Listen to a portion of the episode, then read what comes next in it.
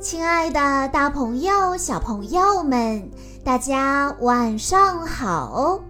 欢迎收听今天的晚安故事盒子，我是你们的好朋友小鹿姐姐。今天我要给大家讲的故事是由来自西安的李宇斌小朋友推荐，故事来自《彼得兔经典故事系列》。故事的名字叫做《小兔本杰明》。有一天早上，一只小兔子坐在河边的山坡上，它竖起耳朵，听到一阵马蹄声。一辆马车从这里经过，赶车的是麦先生，旁边坐着他的太太。马车刚过去。小兔本杰明就跳下山坡，连蹦带跳地跑到姑妈家，找他的亲戚们玩。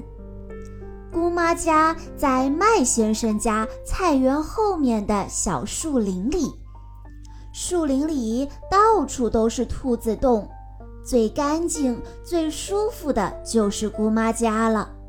他的表兄妹分别是福斯、毛毛。棉球尾和彼得，为了养家糊口，姑妈经常编一些兔毛手套。她也出售兔烟草和一些草药、迷迭香茶。本杰明并不想见到姑妈，他悄悄地绕到大树后面，差点儿撞到表弟彼得的身上。彼得独自坐在树下，身上裹着一条红色的棉布手绢，看上去非常的伤心。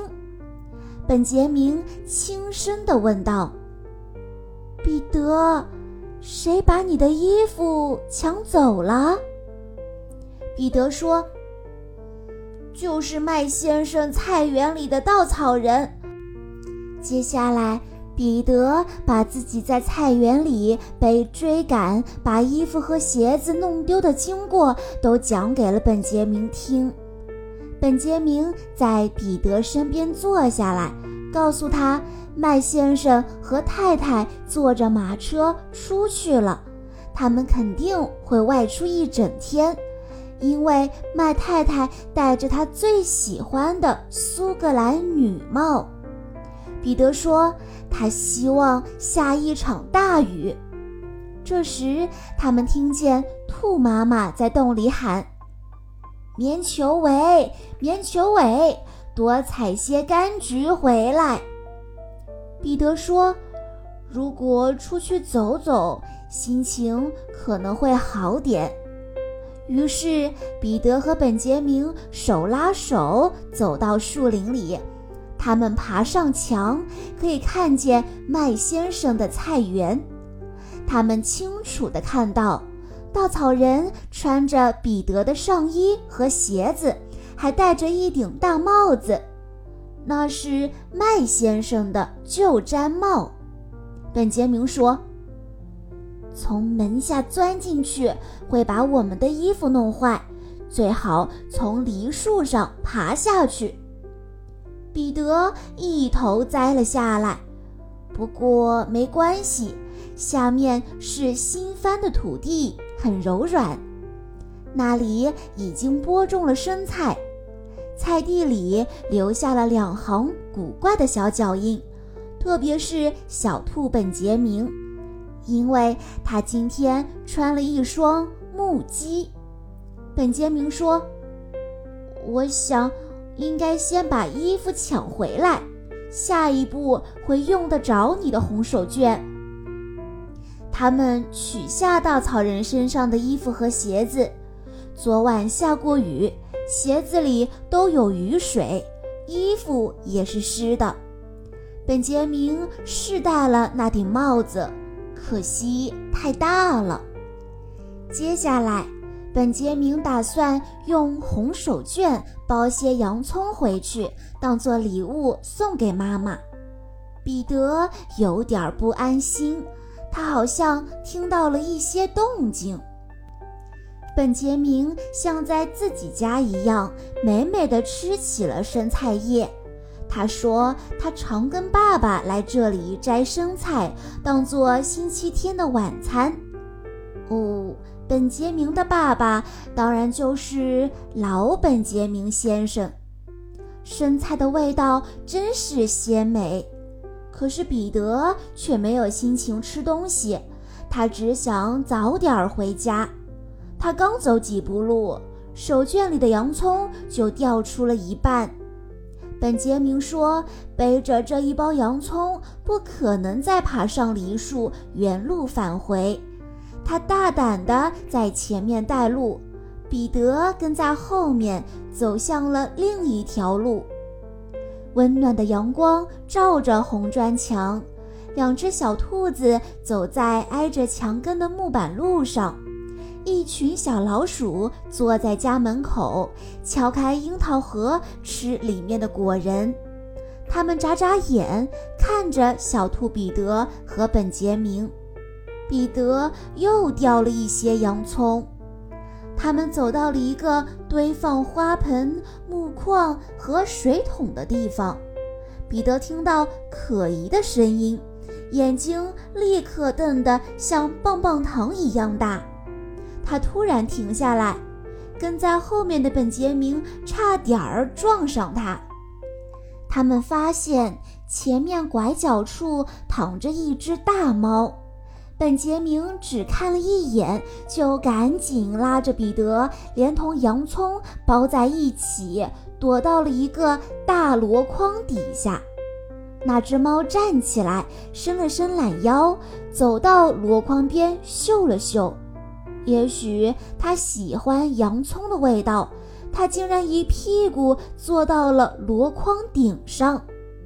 猫在箩筐上一坐就是五个小时，哦，简直难以想象躲在箩筐下的彼得和本杰明是什么样子。洋葱味实在太浓了，熏得彼得和本杰明直流眼泪。太阳下山，黄昏来临，但猫还坐在箩筐上。最后，墙上传来噼里啪啦的声音，接着有沙土掉下来。猫抬头一看，原来是兔子老本杰明先生，正神气地沿着墙头走过来。他嘴里叼着烟管，手里拿着树鞭，正在找儿子小本杰明。老本杰明不怕这只猫，他从墙头跳下来，差点儿落在了猫的背上。他顺势把猫推下箩筐，一脚把它踢进花房。猫受了惊吓，都忘记了还手。老本杰明把猫赶进花房，随手从外面锁上了门。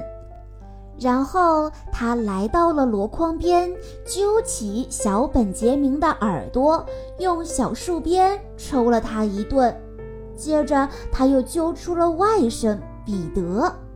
最后，老本杰明提起洋葱，压着两只小兔子走出菜园。半小时之后，麦先生回来了。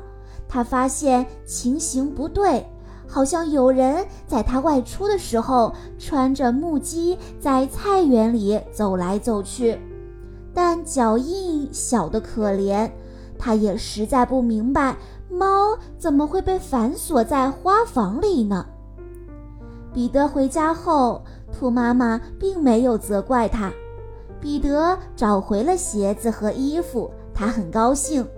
棉球尾和彼得把手绢叠好，兔妈妈把洋葱穿起来，跟草药和兔烟草一起挂在厨房的天花板上。就这样，愉快的一天过去了。本杰明和彼得度过了惊险又刺激的一天。小朋友们。在听完了故事之后，你能告诉我是谁抢走了彼得的衣服吗？A 是麦先生，B 是猫，C 是稻草人。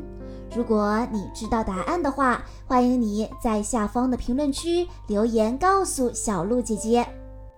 以上就是今天的全部故事内容了，感谢大家的收听。在关注微信公众账号“晚安故事盒子”之后，回复“小鹿姐姐”这四个字，就可以取得小鹿姐姐的联系方式了。